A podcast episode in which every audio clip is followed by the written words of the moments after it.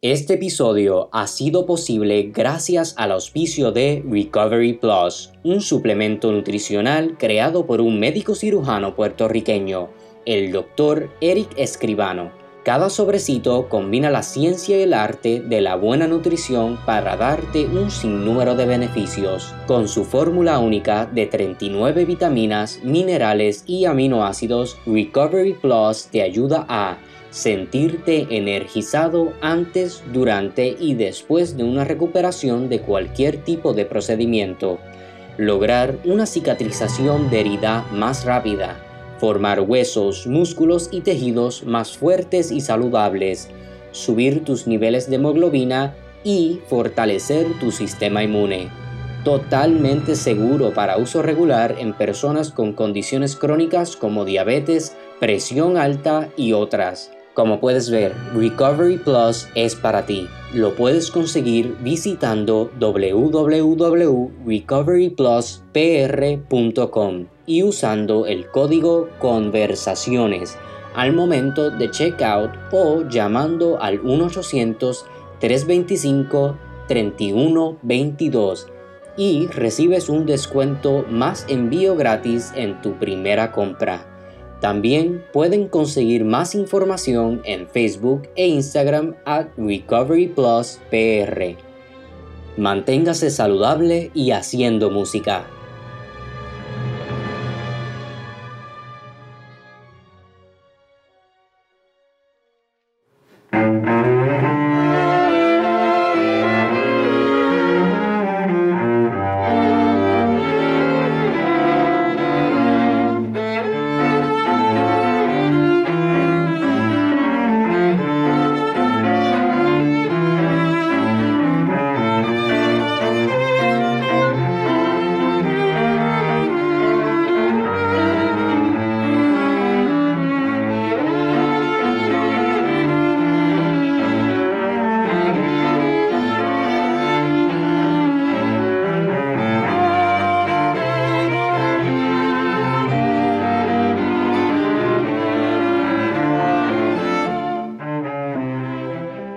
Buenos días, tardes y noches y bienvenidos al podcast Conversaciones Simbióticas. Este servidor es Julio Irving Quiñones Santiago y les quisiera presentar a mis compañeros Pedro Emanuel Franco Fraticelli. Saludos cordiales. Elimar Alicia Chardón Sierra. Hola, hola. Y Juan Luis Ojaloren. Huepa, ¿cómo estamos? Quisiéramos excusar a Cristian en el día de hoy, ya que tiene un compromiso profesional anunciado con antelación. Y tenemos el privilegio de en este episodio tener con nosotros al cuarteto Tabonuco, eh, un cuarteto de cuerdas eh, exclusivamente de aquí de Puerto Rico, que son ex, estudiantes del Conservatorio de Música de Puerto Rico. este, nosotros los conocemos del conservatorio, eh, algunos han tenido la, hemos tenido el privilegio de que han tocado música de nosotros. Eh, y queremos, que, quisimos tenerlos a ellos en el episodio, ya que como habíamos mencionado al principio de la temporada, queríamos entrevistar a más conjuntos y músicos clásicos de aquí de Puerto Rico para que ustedes, el público, los conozcan y sepan quiénes son los, los verdaderos actores que están día a día trabajando como músicos clásicos aquí en, en la isla. Así que, Elimar, si quieres presentarlos a ellos, ya que tú fuiste el contacto. La verdad es que de, de todas las que más yo conozco es a Lourdes que pues me acuerdo de ella de cuando estábamos en el Instituto de Música Juan Morel Campos y de ahí también es Carolina, ¿verdad? Sí, yo sabía el interés especial de Lima cuando vi mucha gente de Ponce, yo ya, ya sabía yo, ya sabía. Sí, pues obvio, es obvio, yo tenía que buscar a la gente de la misma especie, así que... Pero pues las, demás chicas pues no, no las conozco mucho, así que por favor preséntense.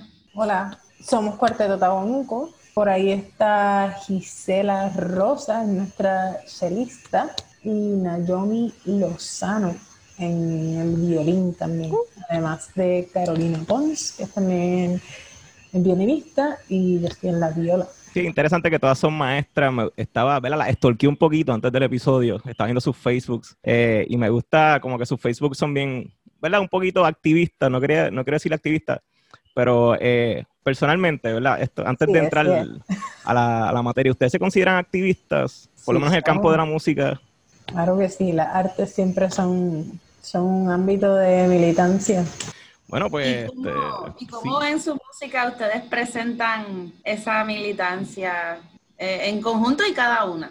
Pues mira, es un asunto de, traer las raíces, de traer las raíces, de, traer esa, esa esencia puertorriqueña, este, ir un poco rompiendo con, con temas y abrirnos a, a, lo nuevo. También recientemente se nos ha dado muchas muchas oportunidades de tocar música de gente que está viva, de puertorriqueños. Y pues ese, ese asunto de crear nuevos lazos y de echar nuevas raíces este, con, lo que está surgiendo eh, es, parte, es parte importante y pienso que crucial de, de esta etapa. ¿verdad? Mencionar un poquito lo de las raíces. Esto del nombre, ¿verdad? De Tabonuco, que entiendo que es un árbol, ¿verdad? Grandote. Es un árbol ancestral y mientras más alto es el árbol, más profundas son las raíces. El nombre, el nombre fue elegido en esa, en esa inspiración, las raíces tanto en las viejas como en las que se están creando. Yo vi que tenían antes, ¿verdad? Un violinista hombre, pero este concepto de que sean todas mujeres, eh, ¿fue algo que surgió en el camino o era algo que querías hacer? Surgió, sí. Originalmente no, no, no era el plan. Nuestro compañero Guillermo, Guillermo Peguero, fue uno de los integrantes fundadores. Este, él eligió otro camino ahora mismo como solista, guisando, súper chévere. Este, ahí incluimos a Naomi y de momento como que la imagen cambió. la imagen cambió, la perspectiva también y, se recibe bien distinto cuando, cuando llega, llegan a, ya sea a un estudio de grabación o algún escenario que son cuatro féminas la vibra es distinta, se recibe de manera bien especial. Eh, pero es, esa vibra de la distinta, ¿es, ¿es un recibimiento positivo o es de indiferente, o como con pincitas, tú sabes, como que, hay cuatro nenas ahí, tú sabes, tocando, eh, le meterán, a lo mejor son, tú sabes. Hay de todo. hay de todo. Hay de todo. Lo digo porque en un campo de la tan machista como lo es la, la música y más la música clásica, eh, ven cuatro, ¿verdad? mujeres jóvenes, ¿verdad? Que, no mucha gente, bueno, todo el mundo las conoce, pero digamos, ¿verdad? Fuera del ambiente, ven a cuatro mujeres ahí jóvenes tocando. Y principalmente porque ahora mismo la, gran mayoría de los cuartetos de cuerda eh, profesionales en Estados Unidos y en Europa son, son de solamente hombres. Este, que es lo que verdaderamente es, interesante de, de, la propuesta que ustedes traigan a la mesa de, un conjunto solamente de mujeres que, hacen su arte de, la misma manera y quizás mejor que cualquier otro conjunto. Sí, yo confieso que nunca la había visto y, ¿verdad? Haciendo la investigación, eh, vi muchos videos y realmente le meten, le meten, hay que decirlo. soy, fan de, Carolina Pons. Uh, ¿Verdad? Hablando de, eh, pues, obviamente, de los proyectos que han tenido, ¿con quiénes han colaborado? Sé que han colaborado con Giovanni Navarro, con Iván, Iván Rodríguez, ¿verdad? Alberto Rodríguez también. Eh, ¿qué, tipo de proyectos así contemporáneos han, hecho? Bueno, el más reciente que tuvimos ahora fue con el compositor Alberto Rodríguez, que él nos hizo el acercamiento para hacer una grabación de una obra suya, de unas variaciones, temas y variaciones sobre un tema de Mendelssohn, este, y pudimos hacer esa grabación, ¿verdad? Pasar de todas las circunstancias actuales, este, se nos dio, lo pudimos lograr y, estuvo muy chévere compartir un rato, ¿verdad? Compartir esa música y hablar también de, nuestro cuarteto y, de la propuesta, lo mismo, ¿verdad? Que lo que estamos haciendo ahora. ¿Cómo es ese, ese proceso de colaborar con un compositor este, en vivo. Usualmente, o sea, muchos de nosotros que somos compositores hemos estado involucrados en procesos similares, pero ustedes como que cómo trabajan una pieza cuando están viéndola por primera vez, este, cuando saben que el compositor no está muerto y, no les va a molestar que ustedes picha, picharon, picharon una articulación o se comieron, o se comieron un dando como que, ¿verdad? Como ese proceso de colaborar con un compositor en vivo. Ah, este, Pedro. pues fíjense, a mí me parece muy interesante por, dos lados, porque primero, al ser un compositor, ¿verdad?, que está vivo, que sus obras son relativamente nuevas, pues no hay grabaciones, no hay otras interpretaciones, no hay muchas, este, muchas referencias auditivas, ¿verdad? Entonces, pues en ese aspecto es un poquito diferente, porque si uno fuera a grabar un cuarteto de, ¿verdad? Cualquier otro compositor del canon, pues hay un montón de grabaciones y uno tiene esa referencia. Así que por ese lado fue interesante. Por el otro lado, pues sí, es, como que pues uno puede preguntarle, ¿esta nota es esta? ¿O eso, eso es una corchea? ¿O es una negra? Y pues ese, ese intercambio también está muy chévere. Estaba viendo que empezaron ensayando online y después dijeron, no, no, espérate, tenemos que reunirnos porque esto está... Ah.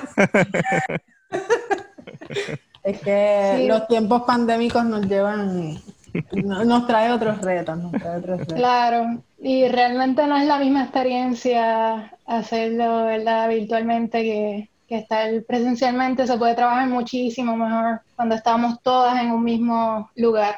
¿Verdad? Me parece interesante que incluyan al reggaetón dentro de su, ¿verdad? de su género, que aparte de mí, no, no, no veo a nadie defendiendo el reggaetón dentro de lo que es la música clásica. ¿Qué les dio con hacer reggaetón? Sé, sé, que tienen despacito, tienen dura, tienen que incluir a Bad Bunny, lo siento. pues mira, este, primeramente fue un, una solicitud de un cliente, fue solicitud de un cliente. Este, estaban por, por lanzar un nuevo producto y la canción de ese nuevo producto es dura y pues por ahí, por ahí fue que, empezó. No son solicitudes a menudo, ¿verdad? Pero, pero están los arreglos, están los, arreglos ahí y, en verdad reconociendo que el reggaetón es de aquí, pues está entre nuestro, entre nuestro género. No es el que más, ¿cómo se llama? Importancia le damos, no es nuestro fuerte, no es nuestro fuerte, pero, pero está, está ahí, o sea, se le reconoce, se le reconoce como parte de, de, los, de los géneros puertorriqueños. Y en cuanto a esos arreglos de pues, lo, que consideramos músicas populares, reggaetón, ¿cuál es el proceso de, los arreglos? ¿Ustedes, ¿Ustedes mismas se sientan a hacer los arreglos o tienen alguien que los hace y los transcribe? Mira, los que son más contemporáneos, contemporáneos hablando pues de, de así de reggaetón, música pop, que piden mucho, este, pues yo lo hago como que me siento, me siento a escucharlos, ya sea a transcribir o pero ya un poco más como boleros, lo que es la danza puertorriqueña, este, ya tenemos arreglos, arreglos hechos de nuestros maestros y de los maestros de nuestros maestros. Son arreglos que ya vienen corriendo varias generaciones de, de músicos acá en la isla. Sí, que uno de tus maestros es Olivieri, ¿verdad, Manuel? Exacto. Reciente estábamos entrevistándolo también y él pues tenía como que este, esta relación con Roberto Milano, eh, que supongo que también habrán tocado algo de él o, todavía. Tabunuco no. Okay. no, pero creo que individualmente sí hemos tenido... ¿Verdad? ¿Alguna de ustedes es compositora? Además, ¿verdad? De, ¿Escriben cosas de ustedes o, no se han dado esa oportunidad todavía? Mira, Nayomi se puso trinca. Yo sí tengo algunas cositas.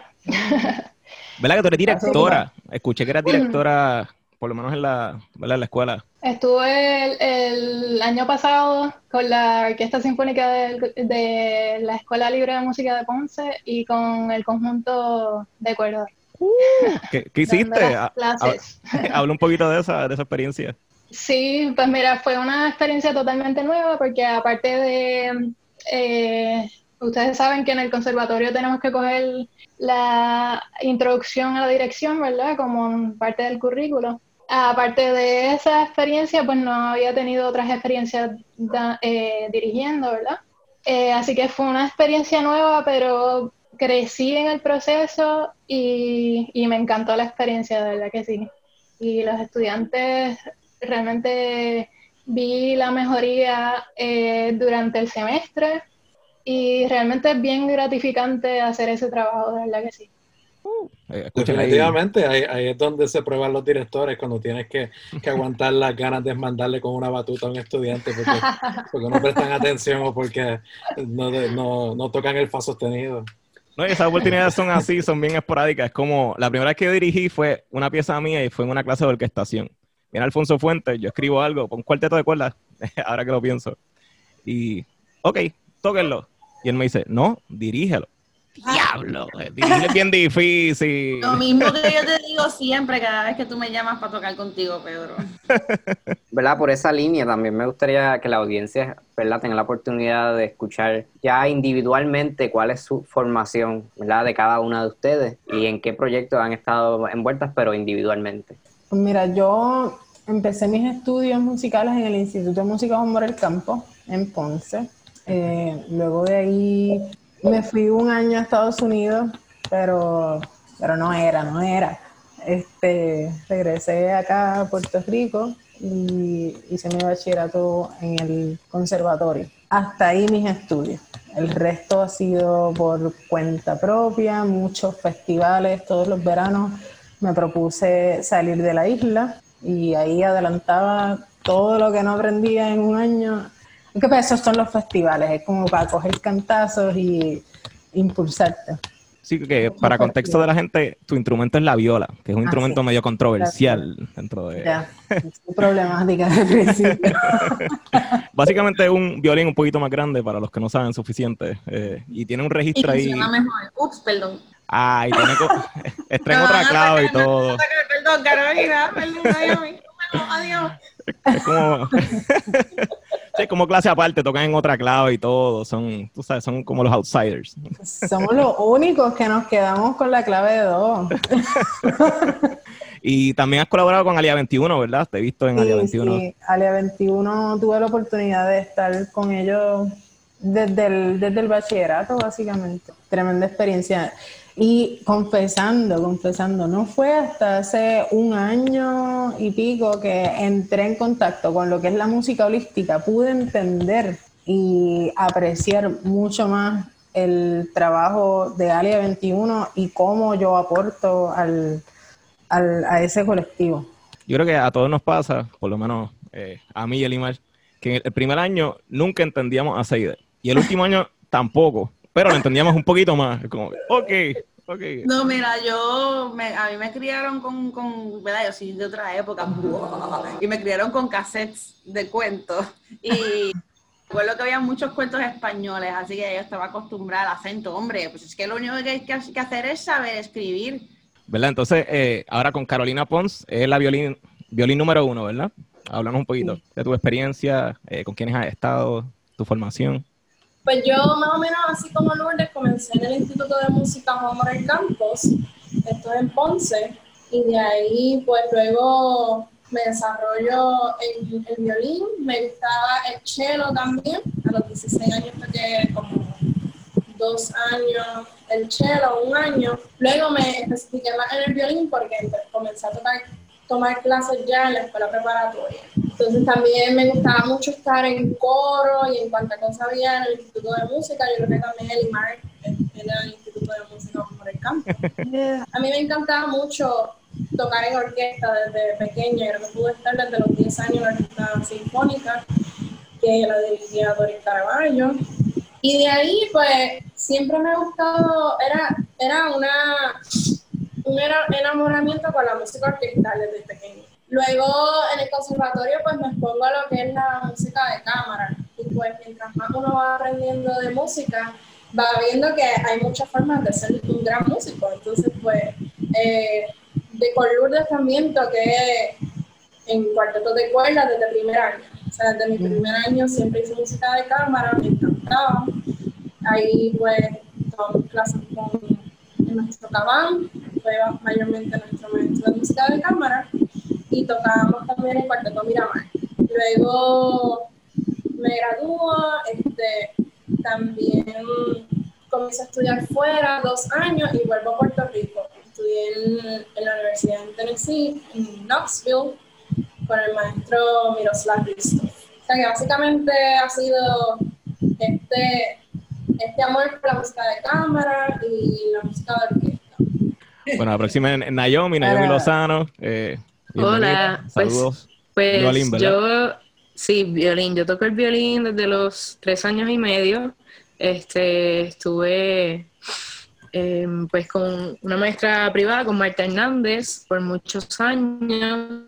Luego entré al programa preuniversitario del conservatorio. Em, y entonces, pues, finalmente decidí estudiar música, o estaba muy decidida, este, a mí me gustaba mucho, bueno, me gusta mucho las matemáticas, la, este, la tecnología, cosas así, y comencé, de hecho, a estudiar en la UPI y en el conservatorio a la misma vez. Tuve casi dos años haciendo eso en ciencias de cómputo. Y me gustan, todavía me gusta, pero me gustaba más cómo me sentía en el conservatorio, lo que estaba haciendo en el conservatorio, lo mucho que habría, había crecido como violinista en tan poquito tiempo me, impactó y, pues decidí seguir con eso por el momento. No quiere decir que tal vez en otro momento lo retome, pero em, al igual que las muchachas, este, tomé música de cámara con él. Em, de ahí formamos un cuarteto más o menos que tuvo la misma el mismo futuro que, que Miramar. Comenzamos el cuarteto Barete, y, pero después diferentes situaciones, alguien se va, alguien entra a Sinfónica y pues... Y, y nada, luego Lourdes hace un tiempito me hizo el acercamiento de unirme al cuarteto Tabonuco. Estaba muy emocionada porque me encanta estar con estas muchachas y estaba loca por hacer música de cámara porque me fascina, sea este de, la música puertorriqueña o clásica, lo que sea, me encanta de, todo. Em, y nada, estoy muy contenta haciendo eso ahora mismo con las muchachas. También he estado aprendiendo un poquito de improvisación y eso ha estado bien chévere. En el verano tuve la oportunidad de tomar un, curso de improvisación jazz y eso me encantó. He tocado con, por ejemplo, con el grupo. Fue un, curso que hicieron obviamente pues online, eh, con el que tomé clases fue con Matt Picard. Y de verdad que aprendí muchísimo, muchísimo en tan poco tiempo, fue bien impresionante. ¿Fue en el conservatorio? ¿Qué institución fue? No, em, él es el director de un festival que yo había ido en Italia anteriormente y vi que vi la promoción, me hicieron el acercamiento de que si quería estar, pues les dije que la situación económica no me lo permitía, pero me fueron bien amables y me dieron una beca, un, un scholarship para estar y pues pude aprovechar eso. Y nada, me gusta explorar diferentes cosas, eso es lo que he estado haciendo últimamente, un poquito aquí, un poquito allá. También he estado tocando este, a veces con el grupo TPU, em, que ¿verdad? hacemos música folclórica uh. y, me gusta, me gusta tener un poquito de todo. Siento que es bueno para cada músico. Bueno, falta Gisela, ¿verdad? Chelo, que es el, instrumento estrella. wow. De Cabo, Puerto Rico, adelante. Pues les cuento, me comencé en el cello a mis 15 años en la Escuela Libre de Música de Caguas con el maestro Carlos Valencia y realmente me decidí bastante rápido, ¿verdad? Tres años después a estudiar eh, en el Conservatorio de Música de Puerto Rico, seguir la música, ¿verdad? Profesionalmente eh, porque realmente me gustó mucho la dinámica de, poder compartir música con otros instrumentistas y también con el público, ¿verdad? Básicamente tu instrumento te da una voz donde puedes, eh, donde puedes explorar básicamente eh, y expresar sentimientos, emociones, experiencias que que con, en otras áreas no puedes expresar, ¿verdad? Ni siquiera con palabras se, maybe se, se asimila, ¿verdad? La experiencia musical. Así que eso me, me, gustó muchísimo y seguí los estudios en el conservatorio. Eh, allí estudié con el profesor Luis Miguel Rojas. después he tenido eh, la oportunidad de, de, tocar con diferentes artistas como Gloria Trevi, Willy Colón, este, he tocado con diferentes orquestas y eh, pues ahora ando con el cuarteto Tabonuco que me encanta la iniciativa, ¿verdad? De, explorar la música puertorriqueña y latinoamericana, ¿verdad? Porque ahí eh, hace falta eh, no se consiguen tal vez tantas grabaciones, ¿verdad? De, música puertorriqueña y creo, creo, que es un proyecto importante el que estamos haciendo en ese, en ese ámbito. Este, vi que Julio hizo un, un, eh, ¿cómo se llama? Un playlist, ¿verdad? En Spotify. Eh, de, de, compositores nacionalistas y postnacionalistas. Eso me encantó, de verdad que sí. Sí, tengo que darle un update. Tengo que darle un update porque han habido unas cuantas personas más que han sacado cosas, pero sí, ahí está ese, mm. ese playlist. Me encanta, creo que es súper importante que se hagan ese tipo de, de mm. iniciativas, ¿verdad? Este, y aparte del cuarteto, pues este, también estoy trabajando con una banda de rock alternativo, eh, donde toco bajo eléctrico y cello. Elima la prueba de este mensaje. Eso ya mismito. ¿Cómo se llama ese, proyecto de rock? Nos llamamos Juicebox Satellite. Oh, qué chévere. ¿Cuáles han sido algunos de los retos que ustedes como conjunto se han encontrado en, efectuar las distintas cosas que ustedes quieren hacer los proyectos? Pues acá como tal es encontrar una, diría una comunidad, una comunidad que, apoye el, repertorio puertorriqueño y, el repertorio latinoamericano, o sea, pero que la apoye consistentemente, porque sí, sí se mueven, sí se mueven nuestros videos, este, y hay likes y todo, pero que se brinde el espacio donde donde tocar, por ejemplo, una, plaza pública, este, que no nos saquen, por ejemplo, hay que tener algunos permisos o licencia de, de artista, como que estos procesos así un poco burocráticos, de cuestión de hacerlo más accesible al público, porque nosotros también tenemos que que, alimentarnos y pagar nuestra renta y no todo el mundo puede costear nuestros servicios. Que, que llegar a ese balance, llegar a ese balance de, querer traerlo al pueblo o de, o de, o de poder tener el, el espacio el espacio que nos remunere justamente, pues creo que creo que es uno de los mayores retos. Yo creo que, que, algo bien importante es lo que han mencionado ya de, de, la apreciación y la sensibilidad, porque uno no puede apreciar algo que, que no conoce. Parte del problema está en eso, que las personas no conocen lo que hacemos, las personas no saben que de toda la cultura musical que tiene Puerto Rico, la gran historia que tiene y que se está haciendo ahora mismo también, ¿verdad? Porque todavía hay muchísimos compositores, ustedes son un ejemplo de eso, que están aquí, están haciendo su música, pero muchas personas no, no están expuestas al ambiente y no lo conocen, por ende, pues no terminan de apreciarlo.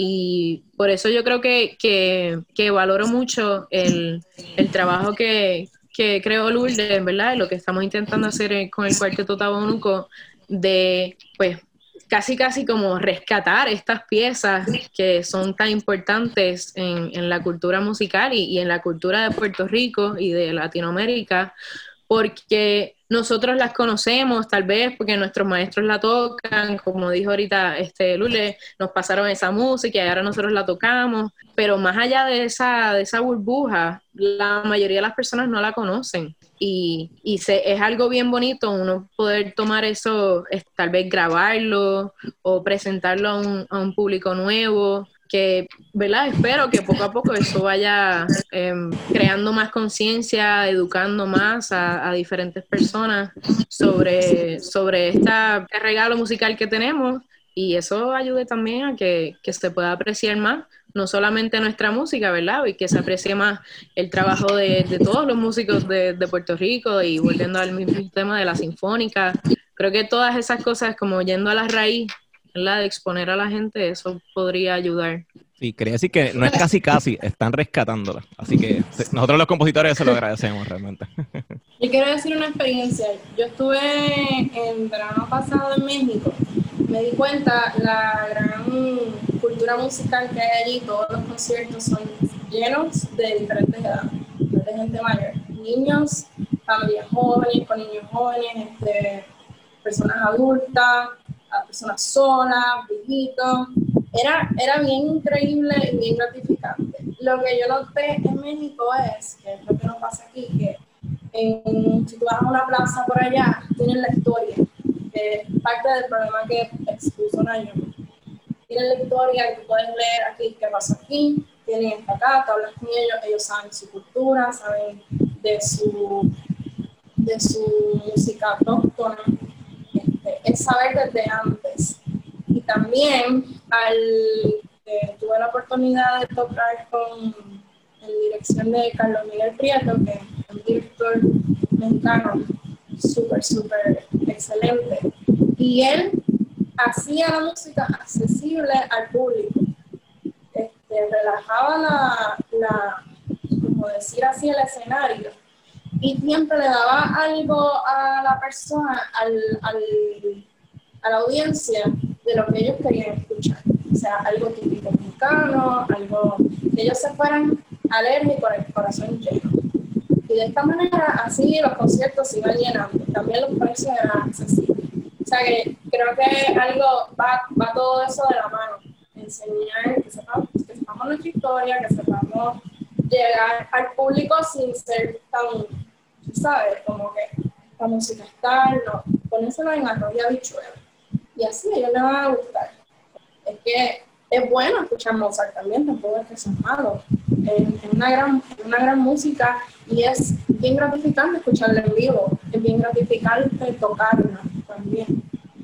Así que yo pienso que esa sería la, como debemos atacar para poder tener más público y así que la gente nos escuche Eh, quisiera añadir algo de lo que dijo Carolina, este, que que yo creo que un aspecto importante es esa educación, que nosotros conocemos de dónde vienen estas piezas, el valor que tienen, de los compositores y todo eso, pero el público general, ¿verdad? Eh, no lo conoce y yo me he dado cuenta que eso es algo que les gusta mucho y que les, les ayuda a entenderlo mejor, a, a saber de dónde viene esa pieza. Y eso es algo que a mí personalmente me gustaría que, se implementara más en las presentaciones, en los conciertos, como que dar, dar esa, ese background, ¿verdad? Por así decirlo, este, para que las personas la entiendan mejor y así poco a poco van aprendiendo un poquito más y, y no lo ven como algo, pues, algo que no, yo no entiendo, algo bien raro, diferente, lo ven como algo más accesible. Es interesante que eso de la historia, ¿verdad? De México también está en Cuba. La gente de Cuba, tú sabes bien. O sea, que estos países. No, no, y la educación cubana, eh, cuando ellos se gradúan, ellos tienen un, un nivel que es el equivalente a nuestro cuarto año, pero cuando ellos salen de su cuarto año ya están como un bachillerato acá. O sea que la, la educación de nosotros acá es un negocio. Es el capitalismo y de seguir comprando eh, más educación, que realmente lo que estamos comprando es un papel porque al final del día, más ahora que yo estaba debatiendo esto con Juan los otros días, ¿verdad? De, cuán útil realmente así en, cuarentena o en pandemia es un bachillerato realmente en música. Cuando no, no estás eh, tocando con orquestas, no estás compartiendo con otros músicos, no estás yendo a ver a otros músicos en vivo, apoyarlos no está viendo, ¿verdad? Esa, ese intercambio, que es la magia realmente del conservatorio, es conocer gente, eh, que la gente te vea, eh, tocar, ver a, tus panas en, verlas jangueando por ahí, hablar en el parque, eh, quejarte de los maestros, qué sé yo, ¿verdad? toda esa parte de, ¿verdad? Quejarte de teoría.com, este, todo esto de, ¿verdad? Toda esta dinámica, pues no está. Y también cuando salen, ¿qué va a hacer los músicos? Hacer videitos por por YouTube, ser influencers? Yo creo que la música está en evolución ahora. O sea que, se puede ver el lado, vemos el lado pesado de no tener la música aquí en los conciertos en vivo, pero el estudiante de ahora va a saber que necesita ser su mismo productor, que a veces eso no pasaba, que no sabían ni grabarse, que no sabían cómo comercializarse. Es algo que el estudiante que está ahora en el conservatorio viendo con los ojos. O sea, yo necesito saber de, todo un poco. O sea, que ese es el lado bueno que yo le veo a, lo que está ocurriendo ahora con la pandemia. Que, que, va a ser un mundo que no, que no es igual. Definitivamente, porque ahora mismo hay muchas personas que están pensando como que no, cuando volvamos a la realidad, como vamos, volvamos a la normalidad, pero la realidad es que mucho de nuestro trabajo se va a ver completamente afectado este, por, por, la por la pandemia, por las prácticas que se hicieron durante, como que nunca vamos a volver al mundo que había antes. Este, y para mí, más allá de, de mirar la problemática, lo único que nos queda este, Darwin, para poder sobrevivir, selección natural, este, es adaptarnos a lo que hay ahora. Y como que la, ahora mismo, por ejemplo, uno se pone a pensar en una educación de conservatorio clásica, en el ejemplo de todos nosotros, el Conservatorio de Música de Puerto Rico. Y sí, la, la, educación es excelente en cuestión de lo que cada cual tiene la, la educación instrumental pero a lo que tiene que ver con el negocio de la música, a lo que tiene que ver con algo tan simple como cómo tú, cómo tú grabarte a ti mismo, eso no es una experiencia ni conocimiento que se le da a ningún estudiante. este, y ahora mismo todo el mundo se tiene que tirar de cabeza a que tienen que grabar un, un, recital, o tienen que grabar una audición, o tienen que grabar cualquier cosa para que lo escuchen o, le da, o, le, o lo acepten en un campamento en algún lado. Y pues ahora esto nos está poniendo a cada cual la, la, obligación de ponernos a aprender, que al menos las instituciones que se están dejando llevar por eso y están este, eh, dándole las herramientas a los estudiantes para que puedan hacer eso, pienso yo que son las, las instituciones que valen la pena. Además de que pues cada cual ahora mismo se tiene que repensar completamente su trabajo como músico, que pues eso es parte de, de, lo que yo he visto como parte de las cosas positivas, como dice Carolina, de, de toda esta situación. Bueno, dice la Juan que hizo su recital en video. Saludos, Juan. Sí, sí, este, con acompañamiento en cortadora de grama, en martillazo y pues ya tú sabes. sí, son nuevos retos. Me, me, lo aprobaron, por lo menos. Así que. Uh. Problemas de internet y mi falta de conocimiento tecnológico, qué bueno que yo salí del conservatorio hace 10 años, contra, me hubiera colgado bien duro. Sí, que reciente, ¿verdad? Entre las estadísticas salió que este año, eh, ahora, ¿verdad? En agosto, pues la matrícula de las universidades en general en Puerto Rico bajó considerablemente. Eh, y ya de por sí el, conservatorio que estaba sufriendo desde María, ¿verdad? Bajando, bajando, que uno salía a, a los campos y no había casi nadie eh, después de María. Y más ahora, supongo que el conservatorio tiene que venderse pues de otra manera también. Bueno, es que nunca el conservatorio se ha vendido. Yo, yo pienso que quien va al conservatorio es porque ya tiene pues la, la crianza esta de, de la libre, ¿verdad? O de sus familias musicales. O, del instituto de música. Exacto. las bandas escolares. Por lo menos yo no, tuve nada de eso y, fue siempre tuve como miedo. Eh, como que esa gente no me representa. Yo, yo soy yo soy rockero acá y me gusta el metal y esa, gente no es para mí. Eh, ya no, ya yo no te veo metaleando por ahí. Ah, ah eh, sí, nada, hay que buscar entonces las maneras ¿verdad? de cambiar pues esa, pues esa visión. Tal vez enseñar a cómo monetizar en una clase del conservatorio. Bueno, tú no estabas diciendo que ahora mismo los músicos del conservatorio se graduaban y no tenían qué hacer. Como que ahora mismo hay que saber, como, como mismo estaban diciendo, como que ahora mismo hay que saber cómo venderse como producto y cómo, pues cada cual es un producto, como Carolina estaba diciendo, como que este, ahora hay que pensar y buscar las soluciones. Exacto.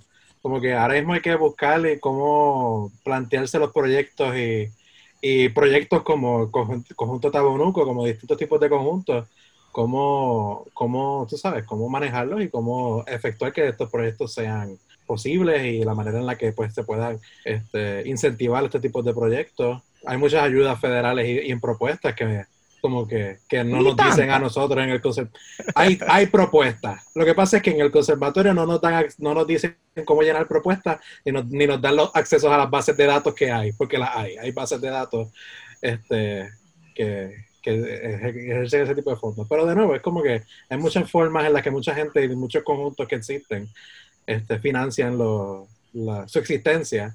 Y pues muchas veces eso no se sabe. Y, y hay una clase, o sea, está la clase de Music Business, pero tienen que parar de cambiar de profesor cada dos años, cada un año. ¿Verdad? Sí, Mala mía por tirarle la mala al No, eso es muy cierto. Espera, espera, espera. Sí, el, el, profesor de esa clase es como el profesor de defensa contra las artes oscuras, cada rato están cambiando. Este. Y lo otro es que, que no sea una clase electiva, que sea, porque está entre las clases electivas y, y no, no, se le, no se les reconoce la importancia de ese asunto. O sea, el conservatorio sigue vendiendo el sueño, no sé, de, de la orquesta sinfónica. No, no. O sea, como que a los músicos clásicos es para la orquesta sinfónica, no te apuntan a, otro, nadie te dice que tienen puestos limitados. Y es como, es como, que, ¿cómo soy mi, mi propia jefa? ¿Cómo manejo mi propio negocio? ¿Cómo se mueve la música en la calle? ¿Cómo, cómo innovar o cómo crear tu grupo? Esto yo, esto yo lo aprendí a las malas, ¿me entiendes?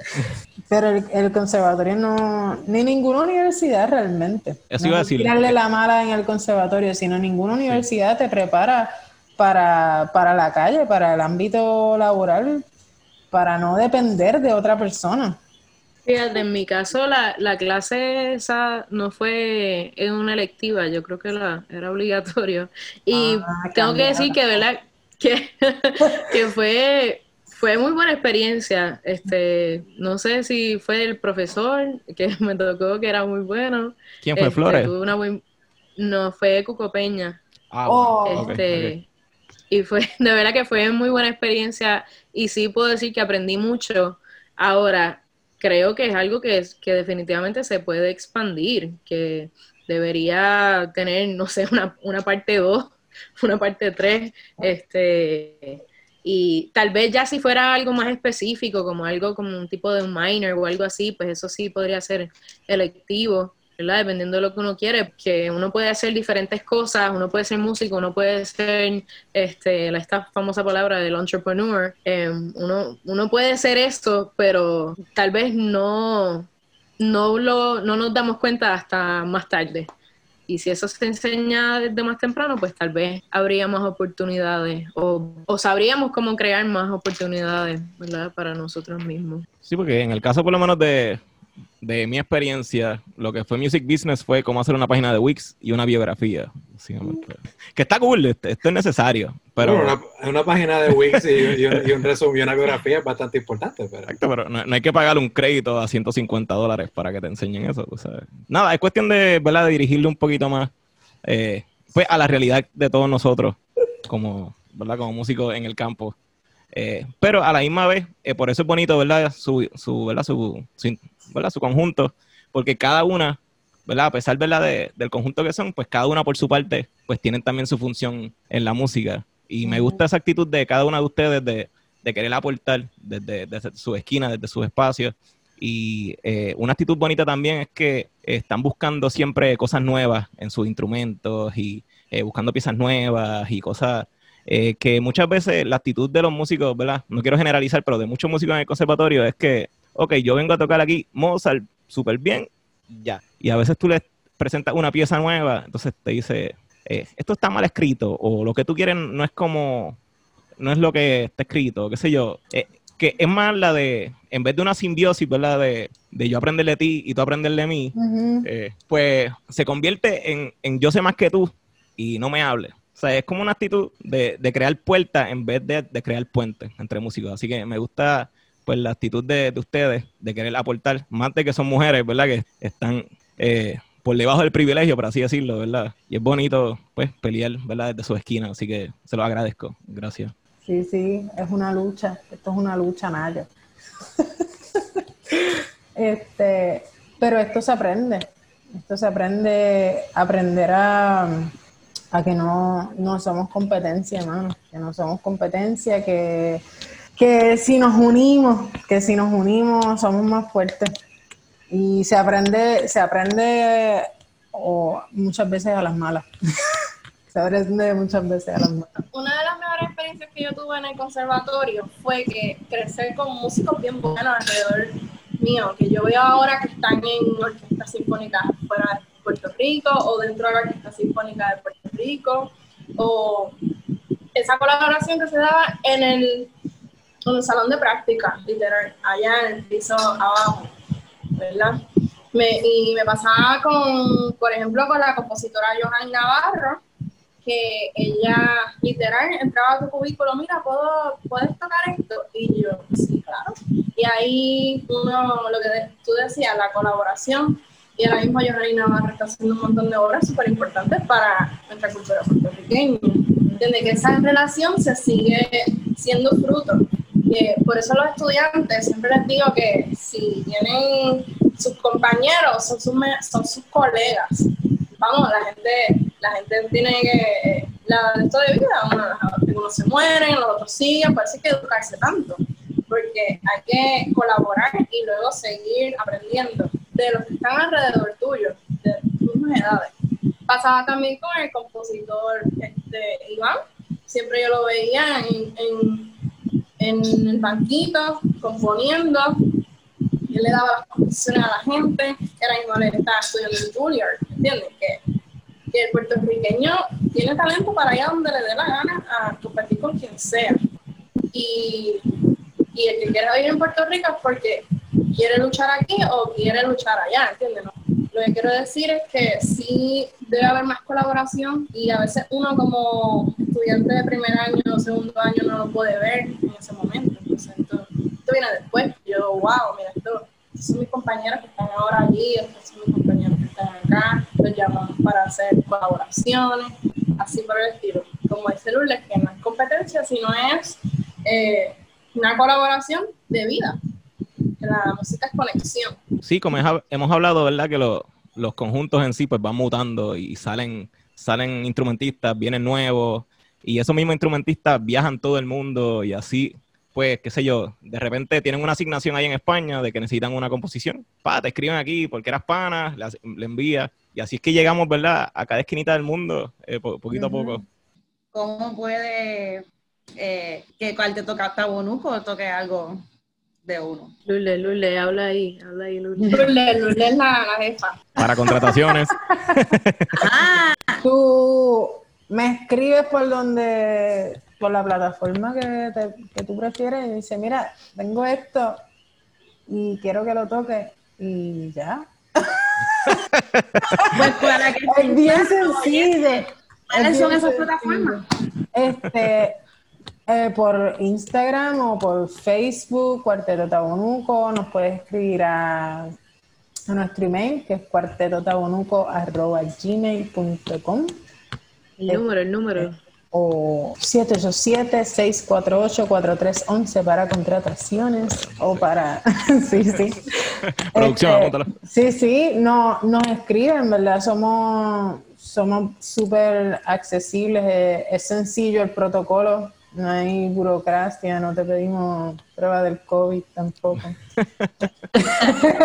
no sé, todo eso por email nos envías la música, nos envías la música y según, según nuestra agenda y nuestra nuestro listado de, repertorio que tenemos así por ensayar y por, y por grabar, pues se incluye. Estaría bueno algo con, con, con colectivo simbiosis, ¿ah, Pedro? Y con reggaetón. Eso te toca a ti. Mira, Nayo, Nayo, No lo tienes que perrear, Nayo, tranquilo. ¿Cómo que no? Oye, que será... Perrea tú, Pedro, perrea tú. No es por nada, pero eso lo estaban hablando con Alberto Rodríguez y me pareció súper interesante. Como que ustedes tocando un reggaetón y alguien perreando al lado. Yo, wow, esto tiene que pasar. Yo no entiendo por qué no nos libramos de este tema. Esto nos va a perseguir por un buen tiempo. Este, no, pues nada, ¿qué, qué, futuros proyectos podemos esperar de ustedes? ¿Qué hay por ahí cocinándose, si algo? Cocinándose, pues mira, este, los tiempos pandémicos están, están bien interesantes de detenido. pero, pero en verdad, pero en verdad la creatividad y nuestra ganas siguen ahí. Estamos agendando y poniendo a mover de nuevo el motor de nuestro ensayo. Así que vienen danzas por ahí. Exacto, exacto. Hemos tenido acercamientos recientes de para, para que grabemos y toquemos, ¿verdad? Varias obras. No, no sé si lo puedo decir, no sé si esto sea así secreto, uh, uh. pero, pero pronto, pero pronto verán, este, ¿verdad? lo que estamos tratando de grabar, que son varias danzas de compositores y compositoras que están vivos. Así que eso, eso lo verán pronto por ahí. Denos follow y like y todas esas cositas que ustedes saben que es lo que hay que hacer. En Facebook, en Instagram, ya Luis les tiro el teléfono por si alguien todavía llama, no sé, este, o por WhatsApp, eh, para que vean nuestros videos, vean las cosas que ya tenemos grabadas, incluso lo que grabamos ahora en este momento histórico. Así que los invitamos a que vean todo eso también. No sé, me falta algo, Luis, tú me dices. bueno, también es importante ¿verdad? Los artistas con quienes hemos hecho colaboración recientemente, que van a sacar singles por ahí nuevos y darle la oportunidad también a la música popular, ¿verdad? En que hemos estado haciendo cositas por ahí. Mira, pero ¿quién? Suma nombre, suma nombre que queremos. No, no, todavía. No se sabe tú sabes. si, te quieres, si te quieres enterar, tienes que darnos follow. Si no, uh. nunca vas a saber. Oh. esa es buena, esa es buena. Uh, ahí está. el corillo que tengo. Esta gente está muy dura. Yo sola no puedo, yo necesito más gente. Pero para eso estamos, para eso estamos aquí. Gracias, gracias, gracias. Son un equipo bien bonito. Así es. Bueno, Julio viene, vámonos, vámonos. Eh, bueno, muchas gracias nuevamente al Cuarteto Tabonuco por estar aquí con nosotros. Eh, eh, es verdaderamente, me emociona el saber que, siguen creciendo oportunidades y conjuntos que tienen la misión de, seguir la, misión y, el compromiso con la música puertorriqueña y con los músico y la cultura puertorriqueña, así que muchas gracias. Sí, esa tradición puertorriqueña. Tenemos nuestro canon. sí, ya, ya ustedes mencionaron algunas de las plataformas en las que están, los pueden conseguir, por si hay alguna otra que quieran mencionar.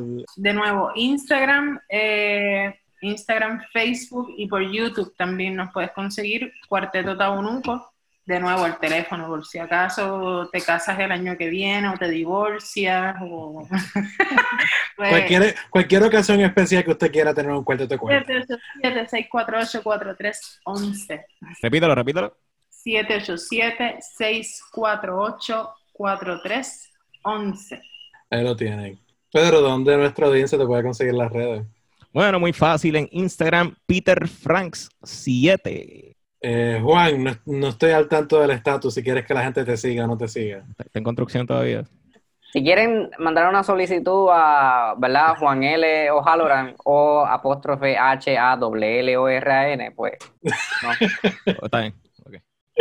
Elimar, ¿dónde nuestra audiencia puede conseguirte en las redes? Pues en mi nombre larguísimo en Facebook, Elimar Alicia Chardón Sierra y en Instagram Caribbean Goth Metal. Este es el video de Julio Elvin Quiñones. Me pueden conseguir en mi página julioquiñonesmusic.com. Ahí están todos los proyectos en los cuales estoy involucrado. Y de igual manera pueden, para estar al, tanto con los, con los episodios del podcast y las distintas actividades que estaremos realizando, pueden estar al tanto de las páginas sociales del podcast en Facebook, Conversaciones Simbióticas Podcast, en Instagram, Conversaciones Simbióticas Podcast, de igual forma, y en Twitter a través del Twitter handle at Pod. Muchas gracias, muchas gracias a Cuarto Tabonuco, muchas gracias a nuestra audiencia, mis compañeros, y será hasta la próxima. Hasta la próxima.